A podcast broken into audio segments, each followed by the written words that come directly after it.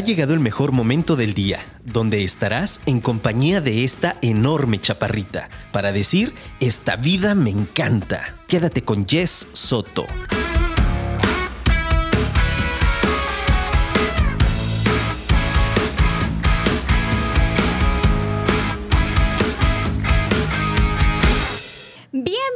Mis queridos apasionados al episodio 115 de Esta vida me encanta.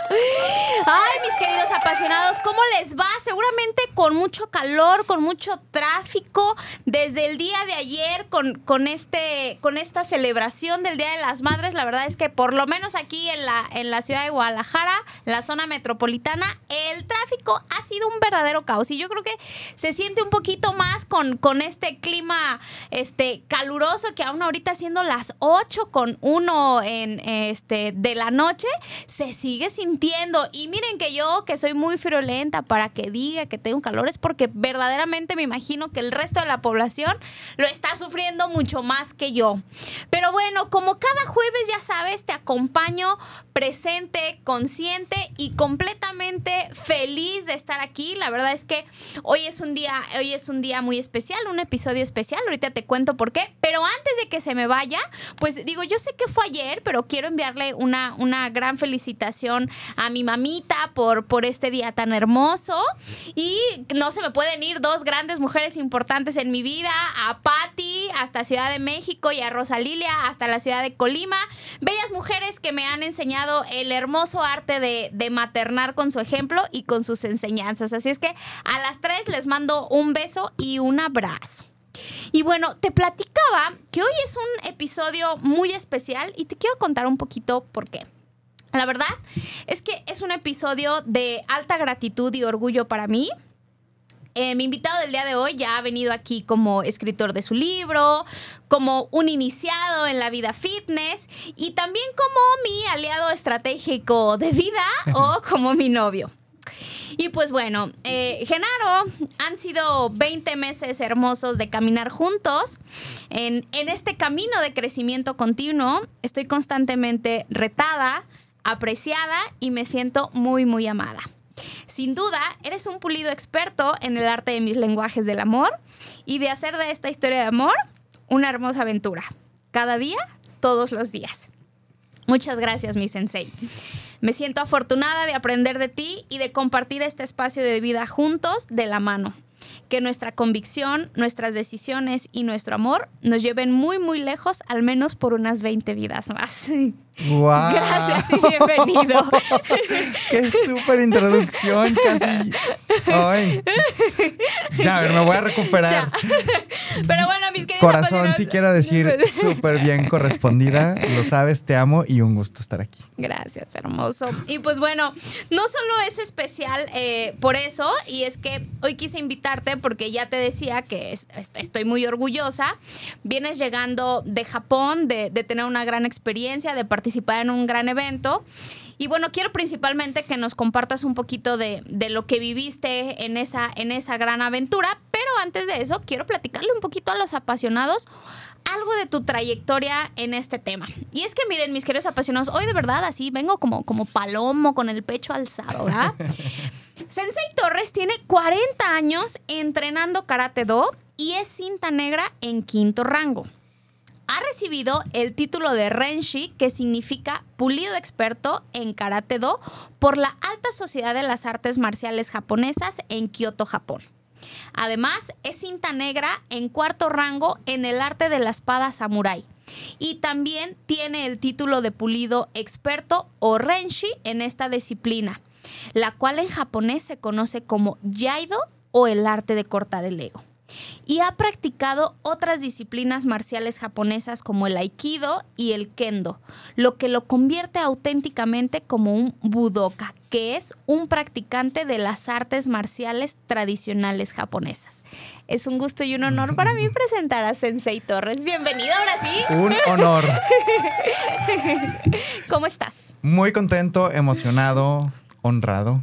Todavía con el jet lag, todo lo que da. Y toda- no, y todavía con el corazón acongojado con la super introducción. no te la esperabas. No. Así tenía que ser. Muy Así bien. tenía que ser. Me sorprendiste muy bien. Te quiero, cariño. Y pues bueno, vamos, vamos a darle que es a, a lo que venimos, ¿verdad? A ver, mi querido Sensei Torres. Platícanos un poquito, ya, hablam- ya, ya mencionaba ahorita un poquito de, de tu experiencia, de la gran cantidad de años que tienes. Digo, ya dije que mencion- mencioné que 40 años practicando Karate Do. ¿Quiere decir que esto lo empezaste, qué? ¿Desde que estás en el útero o qué? A los cuatro Sí, años. según yo tienes como treinta y tantos. Ya no salen los Pero números. ya no salen los números. bueno, ya, ya salieron, ¿no? Cuatro años. Ok, perfecto. Cuéntame, eh, ¿de qué se trató este, este evento en, en Kioto? A ver, eh, antes, antes de dar, decir exactamente qué se trató, quiero hacer una diferenciación que las artes marciales, cuando hablamos, eh, podemos dividirlas en dos amplios eh, ¿Bloques? Bloques, vamos a ponerlo de esa manera. Por un lado, que son las artes marciales que vemos en la tele, las competitivas, en donde pues el enfoque está en mejorar la técnica para competir y tener un campeón. Ok. Por otro lado están las artes marciales tradicionales, que están muy enfocadas en el perfeccionamiento del carácter, que están enfocadas en trabajar la esencia humana a través de estas disciplinas, porque del otro lado se le ve como deporte, de este lado se le ve como disciplina. Ok. Y como disciplina, lo que en donde se está enfocando es en que sea un estilo de vida. Ok. Entonces, en ese sentido, existe una, la, la organización más importante en Japón que se le conoce como el Dai Nippon Butokusai o, DN o, DNB, o, o DNBK, que es la alta sociedad de las artes marciales tradicionales japonesas. Ok. Entonces ahí se consolidan lo que son todos los representantes de las artes marciales en todas sus disciplinas, desde el jiu-jitsu hasta el kendo, digo, pasando por, por el kyudo, que es el arte, el arte de, de lanzar con arco. Todas, todas, todas, todas. De hecho, de hecho muchas de las artes eh, que usaban los samuráis, mucha, mucha gente cree que los samuráis solamente usaban la espada, no. Los samuráis eran grandiosos cabalgando y tirando con arco. Ok. Entonces, bueno, ¿a, a qué- a qué- ¿Sabes más o menos cuántas disciplinas son? Híjole, son más de 15. Wow, ok. Sí, sí, sí, son, son, son varias, este, pero podríamos centrarnos así en, en ocho. Pero, pero aquí lo importante es que al evento al que fui, habiendo dado ese contexto, tiene toda esa connotación. Es decir, Entonces, no fuiste a competir. No fui a competir porque mucha gente cree que fui a un torneo. Ok. Y no fue un torneo, fui a un evento internacional en, don- en donde se juntan los grandes maestros con sus escuelas del Japón y maestros alrededor del mundo que son convocados a este evento. ¿Tú fuiste convocado como un maestro? Yo fui convocado como un maestro por el dojo que yo este, tengo registrado y en el que estoy eh, en Ajá. San Diego, California. Ok. Entonces, pero es muy interesante porque de alguna u otra manera yo llego ahí por parte de una organización de karate en donde yo he seguido progresando en, en- en- Ujú. en- en mi, en mi formación práctica. y en mi práctica que se llama Seishinkai. Y ahí Ok. ellos me recomiendan con, el, con la DNBK para que sea un miembro general. Porque no puede entrar cualquier persona, tienes que ir recomendado y tienes que ir recomendado por un japonés. Entonces a mí, a mí Kyoshi, eh, eh, este, eh, sí, Kyoshi Burgermeister y Soke Harada, que es Hanshi, un japonés, me recomiendan y, y soy convocado y voy en el 2016 por primera vez. Ok. Entonces fue una gran experiencia porque, porque me di cuenta que es donde, donde estás verdaderamente viviendo el espíritu de La las artes marciales Claro. que, tiene, que no tiene que ver con demostrar que eres el mejor, el más rápido, el que le puede ganar a todos, sino que tiene que ver con que llevas un estilo de vida en donde la camaradería, el respeto, la justicia, la honorabilidad y el compartir para generar un mundo mejor es la verdadera esencia. Ok.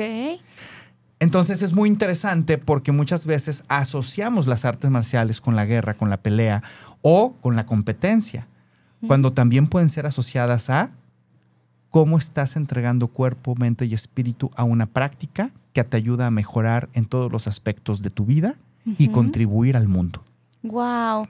Ok, a ver, Sensei, entonces lo que yo mencioné al presentarte sobre que eres quinto rango o cuarto rango no tiene que ver con campeonatos. No tiene que ver con campeonatos. ¿Con qué tiene que ver?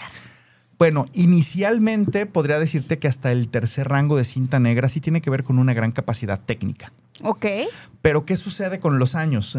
con los años uno pues no tiene la misma agilidad ni los mismos reflejos que uno tenía más joven. Entonces, si uno piensa en un mayor rango, oye, pero ¿cómo va a tener un mayor rango alguien Con menos capacidad física. do- pues sí, ¿Eh? donde el envejecimiento está teniendo su parte, ¿no? Entonces tiene mucho que ver con la trayectoria y con el legado que están dejando. Entonces son maestros que están dejando un legado y están transmitiendo esa esencia y esa filosofía de vida para que, la, para que los practicantes vivan a través del do, o sea, de su propio camino, de su propia esencia, para vivir en plenitud su vida. O sea, tiene mucho que ver con, la- con con- con el tema de la felicidad. Y, a- y yo hasta hace pocos años me empecé a dar cuenta de la gran relación que tiene evidentemente con el budismo. Ok. Que yo nunca, digo, nadie que, o sea, no es como que practica las artes marciales, de hecho yo no me considero budista, pero vibro mucho con lo que es esa esencia. ¿Y por qué vibro mucho? Pues porque mucho de lo que he venido practicando en las artes marciales es un proceso de conocimiento personal, de trabajar con lo que son tus miedos, tus temores, etcétera, que lo trabajas en el dojo o en el estudio de las, de, de- de- de las artes marciales y en donde te enfrentas a muchas cosas, dentro de ellas tus miedos, sus, tus ansiedades. Y qué mejor que enfrentarlo. Y qué mejor, pero imagínate que, imagínate que eso lo estás entrenando físicamente a través de combate. Entonces, to- imagínate todo lo que tienes que gestionar cuando tienes enfrente a alguien que, que, que la labor de ese combate es dar lo mejor de sí y tener al contrincante más fuerte que tienes ahí enfrente, adentro del dojo, para que si en algún momento necesitas usarlo en la vida real, no te vayas a encontrar con alguien más bueno que con quien entrenaste O con una capacidad de ese tipo. Entonces, eh, eh, a lo largo de ese camino, pues trabajas mucho temas de autoestima, trabajas mucho temas de cómo enfrentas el conflicto, cómo, enfre- cómo enfrentas una situación de es riesgo. estrategia, resiliencia. Exactamente, ¿no? cómo trabajas una estrategia y te mantienes frío de mente, incluso cuando alguien te dio un patadón en la cara que no, Sí, te lamentó en el eh, tráfico. sí, exacto. Pero aquí físicamente. O sea, imagínate, porque muchas veces dicen, ay, es que, es que mi contrincante me dio un patadón y no tuvo control. Pero espérame, es que no fue responsabilidad de tu contrincante. Fue tu responsabilidad al no defenderte o, al haber estado ahí cuando él te pateó. Ok. O sea, hay un tema de responsabilidad personal. Porque yo puedo decir, ay, es que la otra persona se le pasó la mano. Espérame, es que yo debo de estar preparado para ese tipo de situaciones. Lo interesante es esto. ¿Cómo llevas eso a la vida cotidiana? ¿Cómo llevas? Y entonces ahí es donde viene una esencia bien importante porque es, tú- depende mucho del enfoque.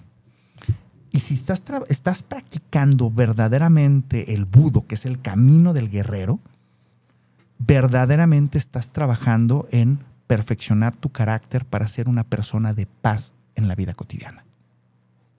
Por ahí se dice que es mejor ser un guerrero trabajando en un jardín. Si en algún momento se requiere la guerra, está preparado.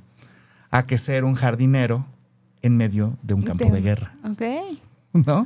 Entonces, el que, el que practiquemos este tipo de disciplinas no significa que haya una búsqueda de conflicto. Significa que son herramientas para enfrentar la vida desde la paz, desde la honorabilidad, desde la tranquilidad, y que el último, pero de los últimos de los recursos, es esta La parte, es, es la fuerza. Ok. Porque el camino, o sea, el camino de la paz es por mucho más difícil que el camino de la guerra. Yendo al ejemplo que habías comentado.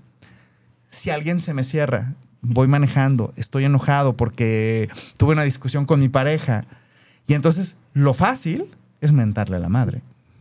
Lo difícil, desahogarte y demás, ¿no? exacto. Seguirle. Lo y, y más si la otra persona te está agrediendo, y más si la otra persona está se- incitando, es- ¿no? está seguro que tuvo la culpa. Y lo verdaderamente difícil es respirar profundamente y dejarlo pasar. O incluso decir, perdón, no me di cuenta, sabiendo que tú crees que no te equivocaste, pero ¿qué vas a ganar avanzando ahí? Y entonces ahí viene este tema de cómo aprendes a través de la práctica del budo, las artes marciales tradicionales japonesas, de este lado que te estoy platicando, a ir cortando el ego. Es decir, no requieres demostrar para saber lo que eres, porque estás enfocado tanto en el ser que no requieres demostrar. Entonces, por eso, y ojo, ¿eh? Esto quiero hacer, yo tengo grandes amigos y conozco grandes artistas marciales que están, se han enfocado en, en la parte competitiva y una cosa no está peleada con la otra. Pero obviamente cuando yo estoy buscando la medalla, estoy buscando el triunfo, estoy buscando el reconocimiento, estoy hay mucho ego. Claro. Y entonces es un verdadero reto cómo modulas eso, porque estás en esa búsqueda y va a haber un ganador y un perdedor. Ahora sí, regresando a la pregunta inicial, al evento al que yo acabo de ir, que fue en el 2016 y otra vez fue convocado en 2020, que no se pudo por la pandemia y terminé yendo ahorita en 2023, estamos, estamos yendo a compartir a aprender unos de otros. Y hay algo muy interesante que es, a pesar de que estamos en una comunidad con artistas marciales o budokas y grandes maestros que han entrenado por décadas, traes una cinta blanca, porque es este concepto de Shoshin de mente de principiante. Y porque precisamente es esta misma esencia de, eh, es, es, esta misma esencia de que lo verdaderamente valioso es la búsqueda del aprendizaje a través de los demás y del aprendizaje propio desde la humildad. Aceptando tus errores. Es una reunión de los grandes expertos, pero todos van como, como iniciantes, por eso su cinta blanca. Sí, correcto. Por ejemplo, ya en el momento de las demostraciones, cuando está en este, este cuando está todo el, el porque hay dos días muy especiales uno en el, que en el que se hacen demostraciones de todas las disciplinas, de cada representante, de cada país, de cada disciplina y del Japón, em, que evidentemente muchas veces ahí, bueno, ya es la, ya es la demostración, y, pero también es mucho ir a apreciar el arte, porque las artes marciales es un arte, es un arte en donde, en donde la comunicación es a través del espíritu y del cuerpo. Y entonces es un evento de absoluta conciencia plena. ¿Por qué? Porque todo sucede cronometrado de una manera impresionante. Hay un pues orden. muy a la japonesa, pues ¿no? Pues claro. Pues, pues, imagínate, artistas marciales, o sea, imagínense un ejército, pero todo de artistas marciales, ¿no? O de budocas, ¿no? Y entonces hay, hay, todo un protocolo para entrar, o sea, se, se, hace en el Budoduken, ahí en Kioto, en en el lugar más tradicional de la práctica de las artes marciales en todo Japón. Em, hay, todo, hay todo un protocolo de entrada, de retirada cuando vas a, cuando vas a hacer tu demostración. Y está absolutamente prohibido, por eso los que me siguen en redes sociales, está absolutamente prohibido tomar algún tipo de fotografía o video o algo de lo que ahí está sucediendo. Yo creo que tiene varios, varios Hablando del ego. Hablando del ego, tiene varios objetivos. Uno de ellos es que estés en conciencia plena y apreciando lo que verdaderamente tienes enfrente.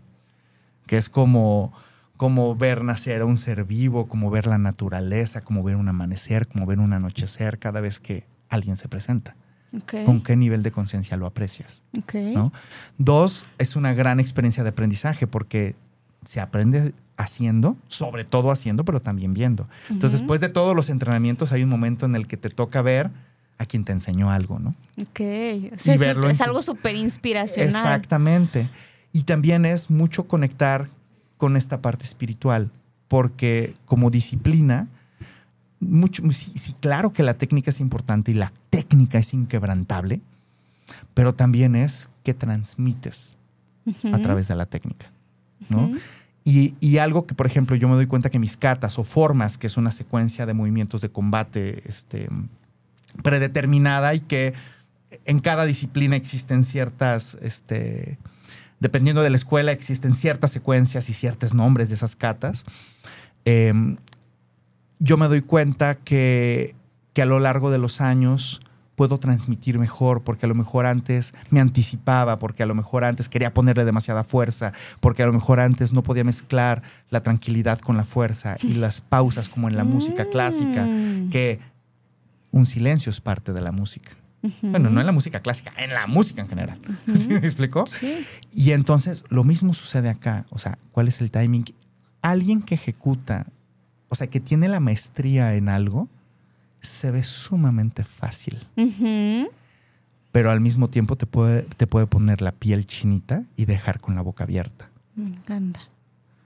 Y entonces, en realidad, pues yo te podría decir, pues fuimos a compartir, aprender y a apreciar algo que amamos, que es el camino marcial o el camino del guerrero. Qué gran evento. Oye, Genaro, me encantaría que nos compartieras cuál es el papel de la mujer en este evento. ¿Hay mujeres? ¿Es exclusivo de Sí, hombres? Sí, hay mujeres, no es exclusivo de hombres. Hay maestras representando, representando escuelas este, mujeres en todas las disciplinas. ¡Qué maravilla! En, en Japón, sobre todo, hay representantes de lo que es la naginata, que son exclusivamente mujeres. Es raro que veas a un hombre practicando la naginata, pa- ocurre lo ¿Qué contrario. es? Y la naginata, imagínate que es un palo, no recuerdo más o menos eh, la, la longitud, pero aproximadamente dos metros. ok. Y en el costado tiene un cuchillo. En un extremo. En un ajá. extremo, perdón. En un extremo tiene, tiene un, como una navaja larga, muy larga. Y entonces, este, porque también, bueno, ¿qué pasaba cuando en el periodo Edo, cuando tenían que enfrentarse a alguien que irrumpía la casa y no estaba quien podía defenderla? Entonces, muchas de las artes marciales, obviamente, en periodos de guerra y mucho del uso de armas proviene de, eh, de los granjeros que usaban sus mismas herramientas de granja para defenderse. Entonces, como eso, pues están los nuchacos, ¿no? Que serían para desgranar el, para desgranar el arroz. Y, y- y- y bueno, de, de hecho, de hecho, el cobudo, que, que- que ahí se abre mucho, es el uso de las armas, de, ese de todo ese tipo de armas. Ok. Entonces me tocó ver, pues, expertos en, en- en- digo, ahorita si les menciono las armas, a lo mejor no van, Ni van a idea, ¿no? ni idea de cuáles sí. son, ¿no? Pero, pero es algo, es algo que cuando algo interesante aquí es que no es un evento a puertas abiertas, solamente estamos practicantes. No hay público. No hay público, Ok. no hay. Regresando un poquito al tema de las mujeres, ¿de qué cantidad de población estamos hablando? No sé si fueron 500 participantes, ¿qué consideras que son mujeres? Mm, fíjate que ya viéndolo desde esa perspectiva, no tantas, yo creo que un ¿Es minoría? 25%. Ok, Pero, o sea, no alcanza a ser mitad de mitad. ok. Definitivamente no. Eh, pero, por ejemplo, eh, ¿Y del 2016 que fuiste a esta vez, notas una mayor participación de mujeres? ¿sabes qué? Yo creo que similar lo que sucedió en el 2016 es que fuimos 600 de la comunidad internacional Ok. y como 300 de la comunidad japonesa. Locales, ok. Ajá. Y en esta ocasión, como se canceló el del 2020, fuimos como 300 de la comunidad internacional. Ok. Entonces, sí te puedo decir que se man- o sea, vi más mujeres, pero también éramos el doble. Yo te lo pregunto, Genaro, porque eh, para mí, hasta antes de conocerte, este tema de, de pensar en karate, de pensar en algún arte marcial japonesa, no estaba en mi radar. Y hace, creo que es la primera vez que lo voy a decir, ¿no? Hace seis meses eh, empecé a practicar Jaido, ¿no? Sí, vas muy Que, bien. que- que, por cierto, cabe mencionar que no tuvo que ver contigo, ya después Sí. platicaremos de Sí, esa sí, anécdota. Este, pues, pues, obviamente hay una influencia, ¿no? Hay una motivación, pero, pero no fue, no fuiste tú la razón. Y para mí ha sido eh, una práctica transformadora. Eh, tú sabes que yo tengo un, un pues más experiencia en la práctica de mindfulness y, y en la vida fitness, eh, en donde yo empiezo a aprender cómo es este desarrollo del espíritu a través de un deporte, jamás entró por mi cabeza alguna práctica de estas. Y ha sido verdaderamente uno de los regalos más hermosos a los que le he dedicado, Mm. A los que le he dedicado tiempo. Así, eh, descubrí que también es, es, es una estrategia o es, un, es una forma más de, de llevar este crecimiento espiritual, este desarrollo de la conciencia. Y me encantaría que, que sobre todo gran parte de la audiencia que nos escucha son, son apasionadas, son mujeres, que nos platicaras el por qué una mujer podría empezar a practicar un arte marcial japonesa. Eh, Mira, eh, yo tengo mucha experiencia en- en dando clases de karate. Ajá. Desde que tengo 13 años fui senpai de mi sensei, que le mando, siempre que puedo le voy a mandar un gran abrazo a Antonio Belmont. eh, que, que fue con quien inicio en karate desde, desde chiquitito. Em, pero en toda mi trayectoria he tenido muchísimas alumnas y todos entramos por la misma razón, considero. Sobre todo cuando eres niño o joven, ¿no? Que es, quiero aprender a defenderme. ¿Así? Tal cual. Y muchas, muchas de las, de las niñas o adolescentes o mujeres a que me ha tocado, he tenido la oportunidad de entrenar, esa ha sido la principal, la, el principal acercamiento.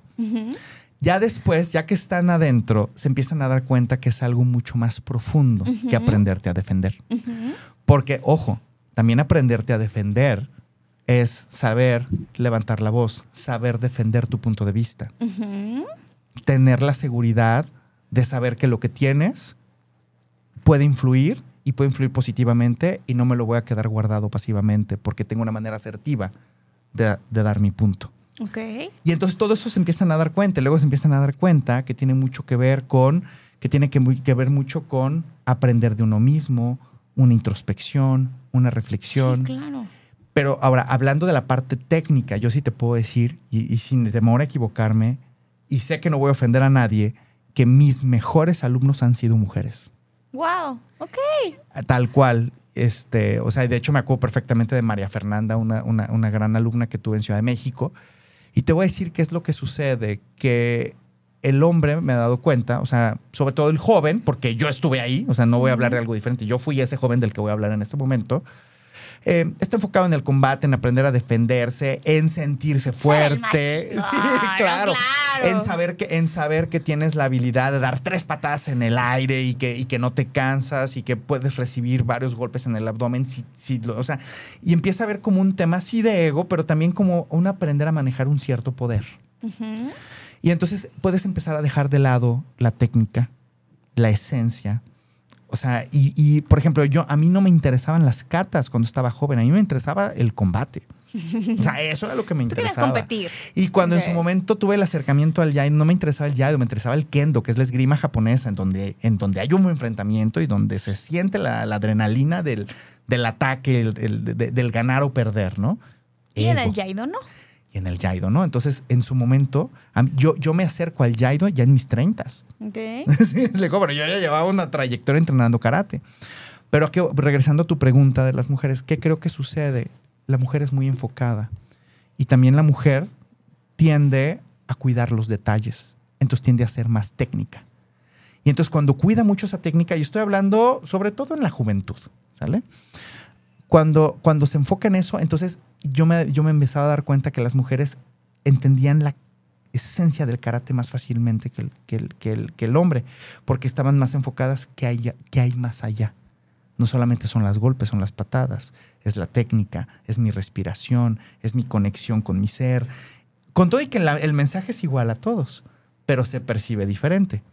Como, como nos damos cuenta que las niñas desde que tienen cinco años juegan a platicar y platican y se comunican. Y los hombres, pues somos unos... Juegan a chocar y a cosas así. Exactamente. Pero entonces, ¿a qué quiero llegar con esto? A que en realidad, o sea, la razón principal yo me he dado cuenta que es esa. También tuve muchos alumnos donde, donde alguien de la salud mental, algún psicólogo decía, sabes que llévalos a karate porque van a trabajar muchísimo en su autoestima. Ok. Pero también depende mucho de con qué maestro te acercas. Porque aunque no soy fan de este concepto del Karate Kid, de la escuela Cobra Kai y el de Miyagi, pero sí es cierto que hay escuelas que tienen ese enfoque mucho más violento y agresivo. Y hay escuelas como Cobra Kai, y hay escuelas que tienen este enfoque de muchísimo más conexión cuerpo, mente, espíritu y, y búsqueda de la paz. ¿Y cómo puedo distinguir eso? Mira, yo creo que, yo creo que es, es ir y ver cómo se da una clase de karate.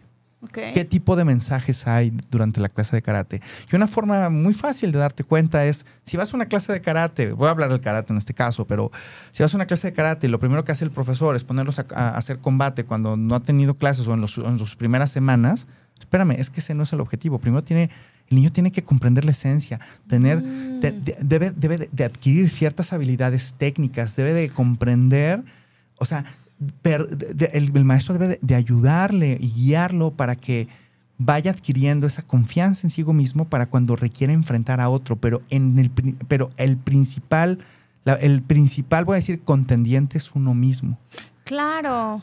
Y entonces, eh, por ejemplo, yo, yo jamás puse a hacer combate a alguien, a un alumno que estuviera conmigo menos de cuatro meses. Usualmente hasta, era hasta los seis meses, porque los seis meses ya eran cinta amarilla, este, ya tenían ciertas herramientas, ya le habían perdido el miedo a un combate, porque, porque se sabían capaces. Y cuando, y cuando los ponías a hacer combate, había un aprendizaje que iba más allá de la parte física. También tiene que ver mucho con las reflexiones al inicio y al final de la clase, los mensajes que va dando el maestro. Yo he tenido la fortuna con, con- con mi maestro Antonio Belmont, que tuvo mucho este enfoque en lo que es la filosofía. Él que fue quien me presentó por primera vez el libro que, que le da nombre a este episodio del Zen en las artes marciales de Joe Ujú. Hyams, que lo he leído N veces y ha sido transformacional en mi vida. Y también tuve la fortuna, digo, he tenido varios maestros de Yaido, pero especialmente quien me ha formado, este, Kenshi, el Sergio Cruz Belmont, que ojalá que llegara a escuchar esto, se lo voy a compartir. ¡Ay, no! ¡Qué nervios! que, que- que- que tú, que tú lo conoces, también tu maestro, Por eso te digo Este- que no. pero, pero, pero son verdaderos maestros, porque te enseñan la esencia, pero ni siquiera la esencia del arte marcial. Te están enseñando lecciones de vida. Totalmente. Y es impresionante cómo alguien a través de este tipo de disciplinas, sin estarte queriendo, o sea, sin traer este, voy a decir, esta etiqueta de soy el que te va a enseñar de la vida. Ujú. No, él te va a enseñar Yaido, pero en el camino estás aprendiendo de la vida. Ujú. Y eso es un arte. ¿Qué? Me encanta. No, y seguro, no, y estoy seguro que si Kenshi escucha esto, o sea, es, es verdaderamente un, un cumplido a, a- a también él, que es un gran maestro. Porque no, solo, porque no se trata de enseñar técnica exclusivamente, se trata de enseñar una forma de vida.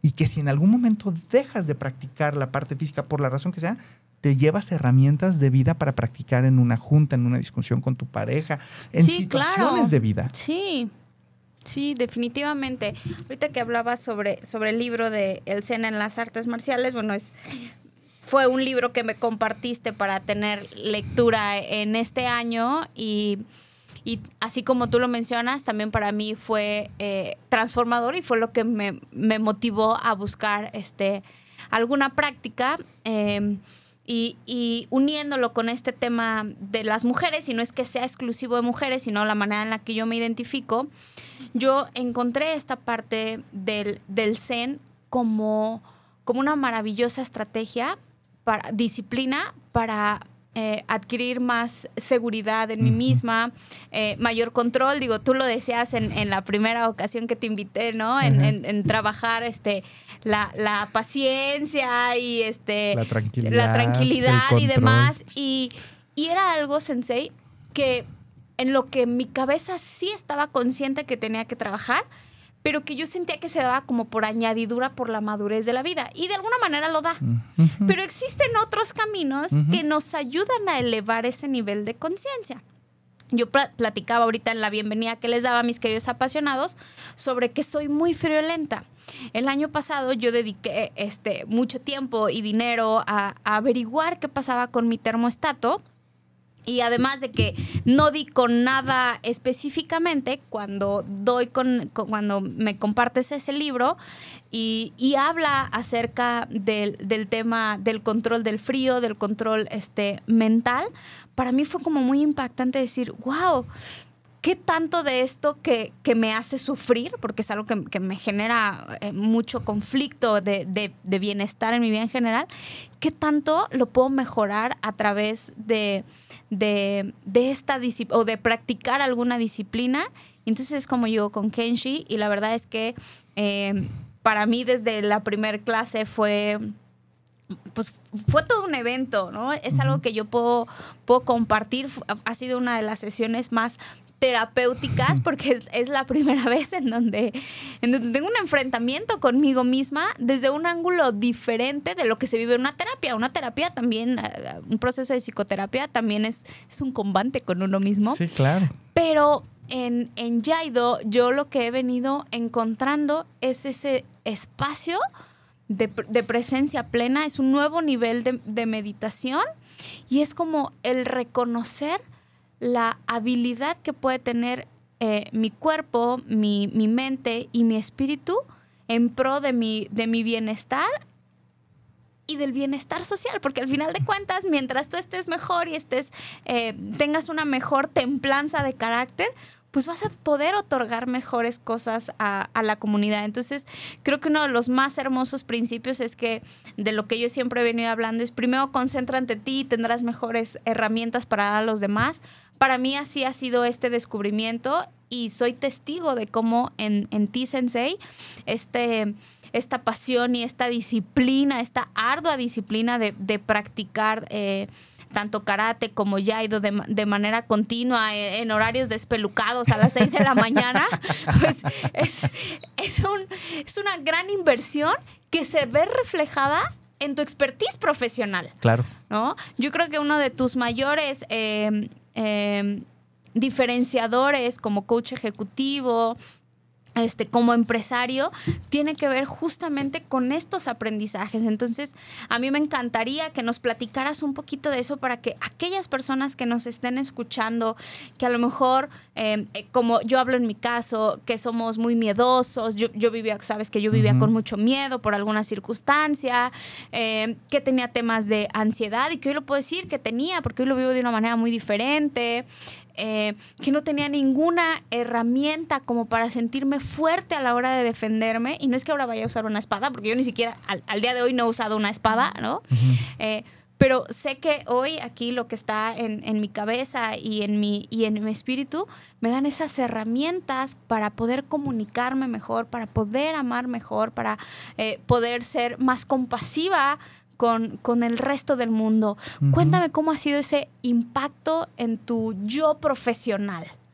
Sí, fíjate que algo muy interesante de lo que mencionas es que al ser esto un estilo de vida, impacta en tu cotidianidad. Uh -huh. Entonces, hay un punto en el que te das cuenta en la práctica en donde sí, una cosa es la habilidad técnica, pero otra cosa es el estado mental con el cual enfrentas las situaciones de vida. Okay. Y algo que te enseñan las artes marciales es a que en ninguna de las situaciones vas a ser la víctima. Okay. Y en cualquiera de las situaciones que enfrentes, vas a tener una responsabilidad personal para sacarlo adelante. Ya sea contigo mismo o ya sea cuando tienes un contrincante pero en verdadera, verdaderamente, el verdadero contrincante a vencer eres tú mismo, día a día. Definitivamente. Y, a, y, y, te vas dando cuenta de eso y luego empiezas a darte cuenta que la manera para vencerte a ti mismo día a día es verdaderamente desprenderte del ego, hacerlo a un lado y verdaderamente aprender, verdaderamente dejarte aprender fallar y seguir aprendiendo sin preocuparte si te vas a equivocar o no, porque sí te vas a equivocar y me voy a equivocar y me voy a equivocar mucho. Pero tengo el compromiso de que no me voy a estar equivocando en lo mismo. Pero es, ese miedo a equivocarte es algo que te, que, te, que, te, que, te, que te va formando, porque entonces ya no te atreves a muchas cosas. Y si hay algo que te enseña la práctica de las artes marciales, es a que te vas a equivocar masivamente. y, y, ojo, está bien. Sí, está bien. Y ojo, te lo enseña también cualquier deporte. Te lo enseña un instrumento musical. Pero aquí el tema es cuál es tu intención y el enfoque. Okay. O sea, entonces yo creo que el enfoque filosófico, de conexión con el espíritu, de introspección, de qué es un estilo de vida, de eso, eso, te va, eso va forjando muchas cosas, porque yo estoy convencido de que si hay lo que, los que nos están escuchando, y quiero dejar esto bien claro, no importa género, religión, lo que sea, pueden practicar artes marciales, pero en las artes marciales no es el único camino para llegar a lo que yo estoy ahorita platicando. Claro. Pueden llegar a través de la meditación, del yoga, pueden llegar a través del yoga, mindfulness. Pueden, exactamente, o sea, tocar un instrumento, pero es qué intención le estás poniendo. ¿Qué estás aprendiendo de eso? ¿Qué tanto haces paz con equivocarte y, vencerte a ti mismo diariamente? ¿Con qué perseverancia, con qué enfoque, con qué humildad vas a enfrentar cada vez que, que fallas y vas a fallar mucho. Pero cuando volteas hacia atrás, te empiezas a dar cuenta que estás mucho más adelante que otras personas. Pero no desde el punto de vista del ego, de, ay, soy mejor que ellos. No, a ver, llevo un camino más avanzado y puedo compartir y ayudarle a más personas. Desde mi frente, desde lo que yo sé. No sé si me, me vaya siguiendo en esta idea. Entonces, ¿a mí cómo me ha ayudado? Pues, ¿qué te puedo decir? O sea, yo trabajo con, con la alta dirección en las empresas. Y mucho de lo que te estoy hablando en el terreno empresarial, todo este tema de tomar responsabilidad se le llama personal accountability, compromiso personal y rendición de cuentas. A ti mismo. Exactamente.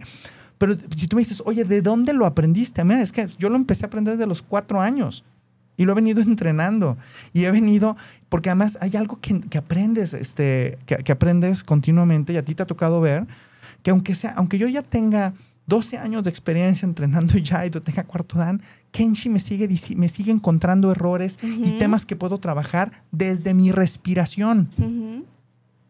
Y siempre la respuesta es... Hi. Kenshi. Gracias. O arigato además.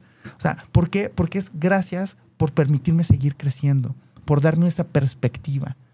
Pero eso también lo, pero eso lo aprendes y entonces te ves frente al espejo y sucede. Estás en una discusión con tu pareja y sabes, y sabes reconocer tus errores. ¿Por qué? Porque has venido aprendiendo ese camino de crecimiento continuo.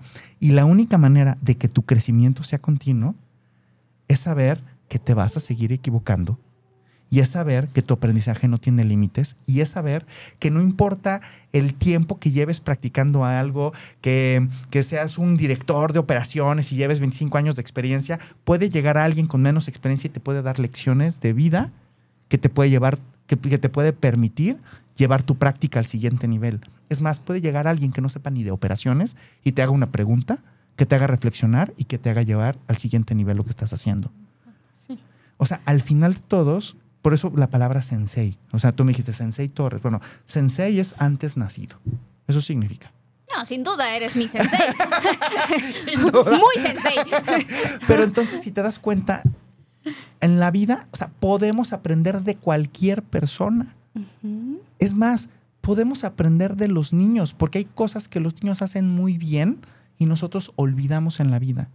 Como por, por ejemplo, sorprenderte de las maravillas de la naturaleza, sorprenderte de ver algo nuevo.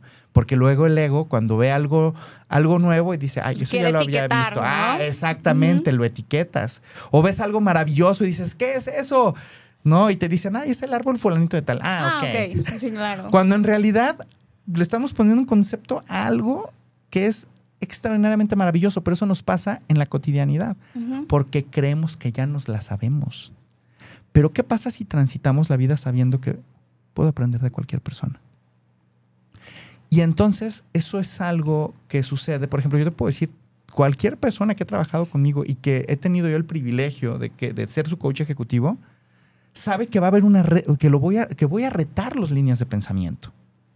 Que, o sea, que va a haber, que, que, le voy a permitir, o sea, que por medio de preguntas va a haber otras perspectivas, pero tiene que atreverse a tener esa valentía de estar fuera de la zona de control, perdón, de confort. Y debe, y, entonces entrar en este autoaprendizaje para aprender de uno mismo lo que verdaderamente quiere y, y, empezar, y lo voy a decir así claramente, a desprenderte del ego, poco a poco. Y cada quien va a tener sus caminos para hacerlo.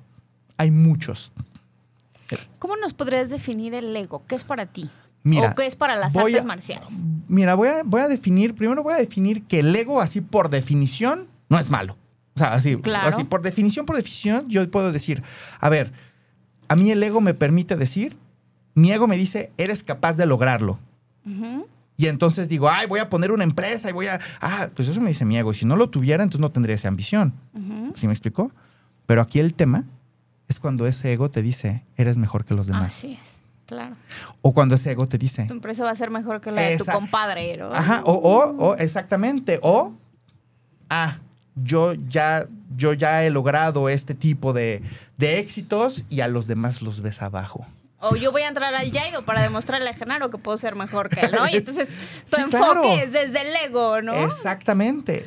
Pero también ocurre lo contrario, porque Claro, el ego, el ego es te, puede hacer, para abajo. te puede hacer sentirte chiquito. Claro.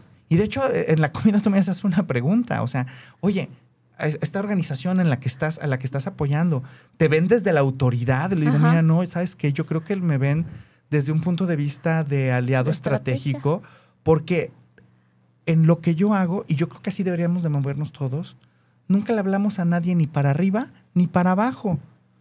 Nos hablamos de frente. ¿Por qué? Porque somos humanos. Punto.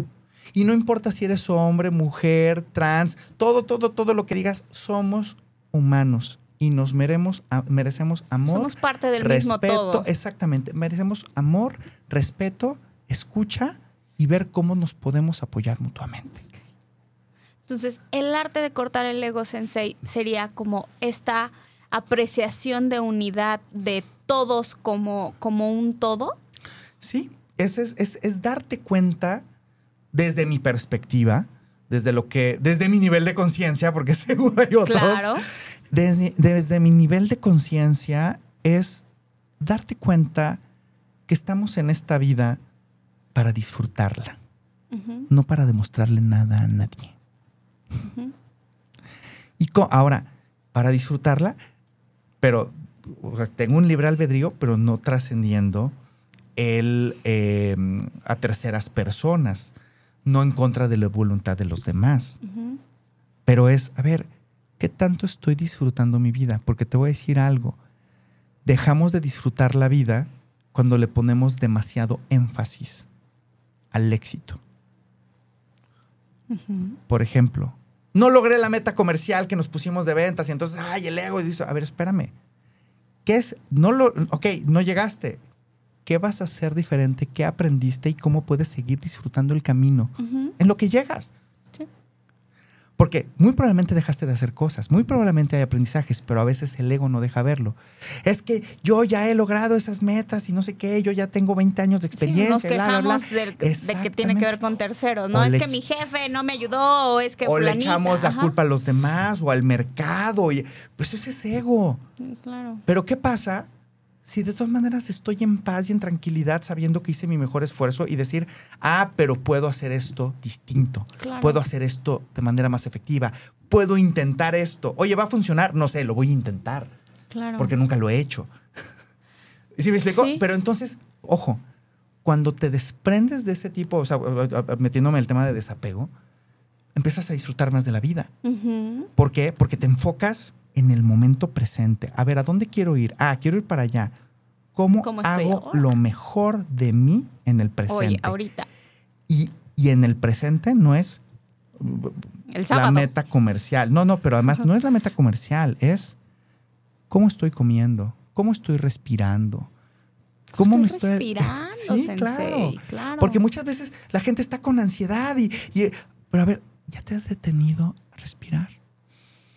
Inhala, exhala y te das cuenta que si haces eso por cinco minutos profundamente, cierras los ojos y olvídate de si estás meditando o no, te sientes mucho mejor. Porque lo que pasaba es que no estabas respirando bien. De hecho, algo yo les comparto. Yo con todos los años de experiencia que tenía en karate, yo digo, ay, pues obviamente sabía respirar, ¿no? O sea, la respiración es un, es un deporte de alto impacto, etcétera. De lo que más me corrigió Konshi, Kenshi, y yo ya llevaba cuatro años practicando Jaido con Koichi Nakamura antes de llegar con Keishi, un maestro ahí en San Diego. Y me empieza a corregir que no estoy respirando bien. Y no me corregía mi técnica. Me decía, es que no estás respirando adecuadamente. Y entonces dejé de enfocarme tanto en la técnica y dije, a ver, voy a empezar a, a A corregir mi respiración. Y luego Kenshi me dijo, ah, usted ha mejorado mucho su respiración y como consecuencia, qué bien, le hace- qué bien está mejorado su técnica. Pero si lo piensas, es lo mismo en la vida. Claro. Si respiras mejor, claro que vas a mejorar todo lo que haces.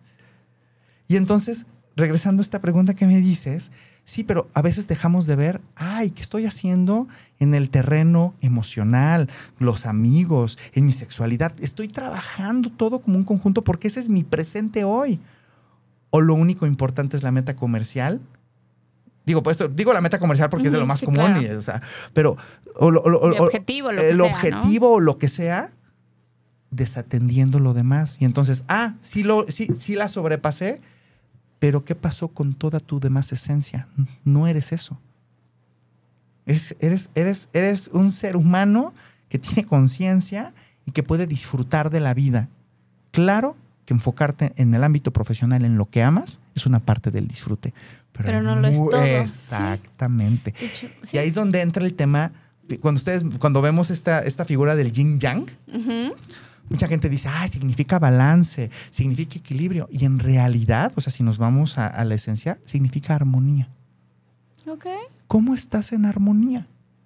En armonía, no con dos cosas, porque obviamente la vida, la vida es un conflicto de opuestos, ¿no? El bien contra el mal, este, el estrés. Arriba, abajo, Exacto. ¿no? Y entonces, sí, entonces, pero, y todo eso está en conflicto de manera continua. Y entonces, ¿cómo estás transitando tu vida en el aquí y en el ahora? En armonía.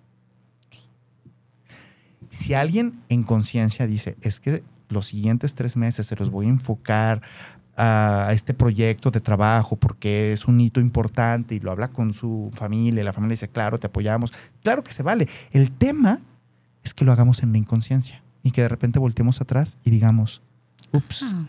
hay muchas cosas que valoraba en la vida y las perdí porque, per- porque perdí mi armonía. Me enfoqué en una sola cosa o en dos, creyendo que esa era mi definición de éxito, pero esa era la definición de éxito de alguien más. Uy. Sí, claro. Entonces, creo que, creo que el tema, cuando te, cuando te empiezas a, empiezas a cortar el ego, empiezas a darte cuenta que hay cosas muchísimo más importantes. Empezando porque satisfagas tus necesidades y disfrutes lo que estás viviendo en el aquí y en el ahora. Y ojo, aunque no sea placentero. Sí, fíjate, O sea- que, fíjate que uno de los momentos, de mis grandes momentos favoritos de la clase de Yaido es que al final hacemos una reflexión sobre Sí. el aprendizaje del día. Y algo que no te he compartido, Sensei, es que he venido utilizándolo como una estrategia de mi día a día. Antes de dormir, me reflexiono un poco y lo hago desde, desde la apreciación, desde el aprendizaje y desde el enfoque. Es decir, como evalúo qué pasó en mi día, qué aprendí, digo, ah, mira, hoy, hoy, hoy te compartí algo bueno, ¿no? De, ah, mira, ya se están dando ciertos resultados, Sí. este, eh, puedo mejorar de esta manera, puedo hacerlo mejor de esta otra, este, agradezco cosas tan básicas como mis alimentos, como mi espacio, mi mascota, este, etcétera, y eso le da como, pues como otro sabor a la vida, ¿sabes? Y no es que todo se vuelva perfecto, ¿no? Sino que eh, esta apreciación del aquí y el ahora y de saberme, eh, ¿cuál será la palabra? Como de saberme capaz de, de ir mejorando cada día en todos los aspectos, eso a mí me, me tiene encantada. Y mira, yo esto lo menciono en el libro y lo he mencionado varias veces. Uno de mis primeros aprendizajes en las artes marciales fue con mi maestro de karate. Yo tenía cuatro o cinco años y dijo que el karate eran más que el karate do eran más que golpes y patadas. Eran Ok. vivir la vida con amor y justicia. Sí. Y, y entonces fue bien interesante porque con los años empecé a comprenderlo, pero hoy estoy convencido de algo y, y este algo es parte y en gran medida desde el enfoque que estoy platicando de cortar el ego, significa que no importa quién tienes enfrente, tienes la capacidad de dar amor, incluso si la otra parte no te lo está dando. También tienes la capacidad de retirarte de con quien no te lo está dando. Pero entonces eso, eso, pero eso, pero eso requiere de desprenderte mucho del ego, porque ¿qué te afecta? ¿Qué te afecta cuando alguien te menta la madre, yéndonos al ejemplo de hace rato? Pues tu ego, tu ego dice, ay, ¿quién es ese para decirme a mí que soy Mi fulanito santa de tal? ¿no? Exacto.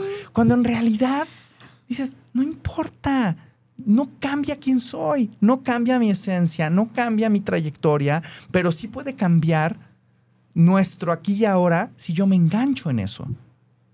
Y te voy a decir algo. A mí me costó mucho trabajo porque, y tú lo sabes, tengo una esencia explosiva. Y entonces hay una parte de mí que me parece muy atractiva a esa situación de conflicto. Y he venido aprendiendo precisamente a apagar eso y a modularlo, porque sigue siendo parte de una esencia. Pero es, es eso, y, y bueno, ¿y qué Y en voy a lugar de rechazarla, la entrenas. ¿no? Exactamente, entrenarla y empezarme a dar cuenta de que eso está en mi control. O sea, lo uni- si hay algo que yo puedo controlar en esta vida y tal vez lo único es cómo actúo frente a las situaciones del Totalmente. entorno. Sí.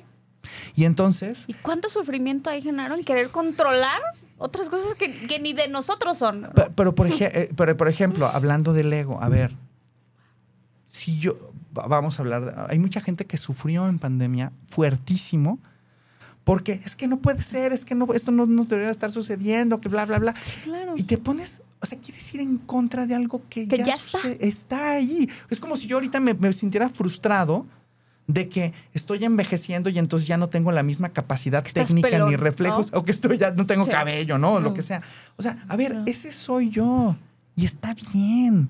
Y voy a abrazar quién soy y voy a seguir disfrutando la vida con las herramientas que tenemos, porque a veces no nos damos cuenta, vamos persiguiendo ciertos objetivos cuando en realidad a veces nos, nos dedicamos a pensar, pero si no nos detenemos a pensar, ¿qué es lo más valioso que tengo? Bueno, primero hay que hablar de la salud, que tanto estoy, estoy honrando mi salud. O sea, algo que, eh, algo que les quiero compartir en este momento y que tuve una reflexión profunda hace unas cuantas semanas es, tuve claramente esta sensación de que mi cuerpo ni siquiera es mío, es prestado. La natura, o sea, mi nivel de... Este nada más-. Nada más que ¿no? tengo la conciencia, digo, es algo interesante, pero tengo la conciencia de que afortunadamente tengo el vehículo que es mi cuerpo para hacer cosas. Pero qué tal que yo fuera un árbol y tengo conciencia, pero no puedo hacer nada al respecto. O sea, Sí, sí, sí. volando con la idea, ¿no? Pero entonces, ¿a, a qué quiero llegar con esto? ¿Qué tanto estamos verdaderamente enfocándonos en lo importante? En, La lo, esencia. en la esencia. Y la esencia, lo que nos hace que estemos, que nos estemos desviando es el ego. Pero cuando quitamos el ego, nos damos cuenta que podemos salir adelante pase lo que pase. Y las artes marciales tradicionales japonesas, con este enfoque del budo, del camino del guerrero, de esta conciencia, es uno de los caminos. Tengo grandes amigos y uno de ellos que estuvo aquí, Sí. Jorge García, que él, abrazo. hace- que- que él, además de ser cinta negra y entrenó conmigo karate y bla, bla, bla, y tuvo sus Tiene su maestros, trayectoria. tiene su trayectoria, se enfocó en el yoga y él también va en ese, en ese camino. eh, y, y te puedo decir que es muy similar y conozco gente que está en temas de meditación y con, o sea, hay muchos caminos. Claro. O sea, lo puedes hacer hasta a ¿En través de la jardinería, claro. Pero es que ahora, pero, pero esto, lo, por ejemplo, ahorita tú que estás en mindfulness, te abre niveles de conciencia para poder proyectar tu entrenamiento fitness Sí. desde otro enfoque. Entonces, pues aquí mi invitación es, amémonos. Digo, Ah. es que es cierto, estamos aquí para ayudarnos unos a otros y, y quiero decir algo que a veces mucha gente dice, oye, ¿qué significa karate do? El camino de la mano vacía. Ay, para defenderte sin- con las manos vacías. Y yo digo, pues sí, pero es cómo puedes agregarle valor al mundo a todo lo que tocas con tus manos vacías. Wow, me encanta. Sensei, me encantaría que nos recomendaras algún libro que hable sobre, sobre el do. ¿Conoces alguno, por ejemplo? Que puedan seguir aprendiendo a, aquel- a- a aquella persona que, que algo le movió, ¿no? Creo que eh, continuamente nos encontramos en esta búsqueda de, de crecimiento. Eh, todo lo que tú decías, ¿no? Podemos encontrar diferentes ramas, pero si algo de, de lo que aquí platicamos te resonó, ¿dónde pueden seguir documentándose? Pues mira, de manera muy práctica hay un podcast que se llama Virtudes en Acción. ok. Y lo encuentran en todas las plataformas y escribió un libro en el 2019, se lanzó, que se llama Do, el camino del crecimiento continuo, Ok. que tiene que ver mucho con esto que estoy platicando.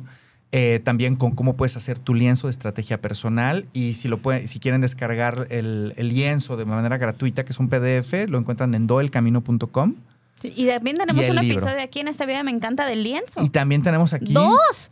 Hay Dos hay años lo hemos hecho. Y fíjate, y no checamos qué, qué episodio Ya es sé. para mencionarlo, pero sí les puedo decir que si les interesa y siguen este el podcast, sobre todo, sobre todo, por ejemplo, del capítulo 4 al 5, platico de cómo llenar este lienzo de estrategia personal, que te va ayudando a tener estos procesos de reflexión para, este, para, para ir de- definiendo tu propia definición de éxito y en dónde vale la pena que pongas tu tiempo, tu energía y qué, va- y qué vale la pena desapegarte y no ponerle tanta interés, porque al final, al final, al final, ¿cuál es la esencia por la que uno está aquí?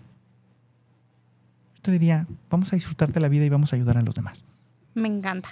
¿Con eso quieres cerrar o algún otro mensaje que le quieras dar a nuestra audiencia? Em, con eso cierro y, y decirles, sea lo que sea que les está llamando la atención, que tengan un, que sientan una pasión por, vayan por eso y procuren poner cuerpo, mente, espíritu en lo que sea que están haciendo.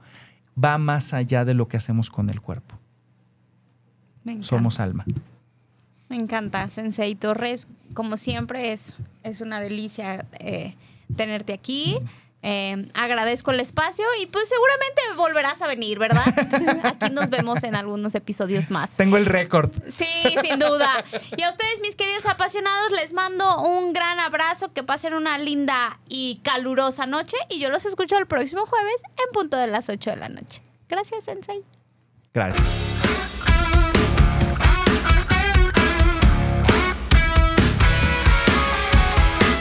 Sin duda este fue un súper episodio. Recuerda que tienes una cita con Jess Soto el próximo jueves en punto de las 8 de la noche.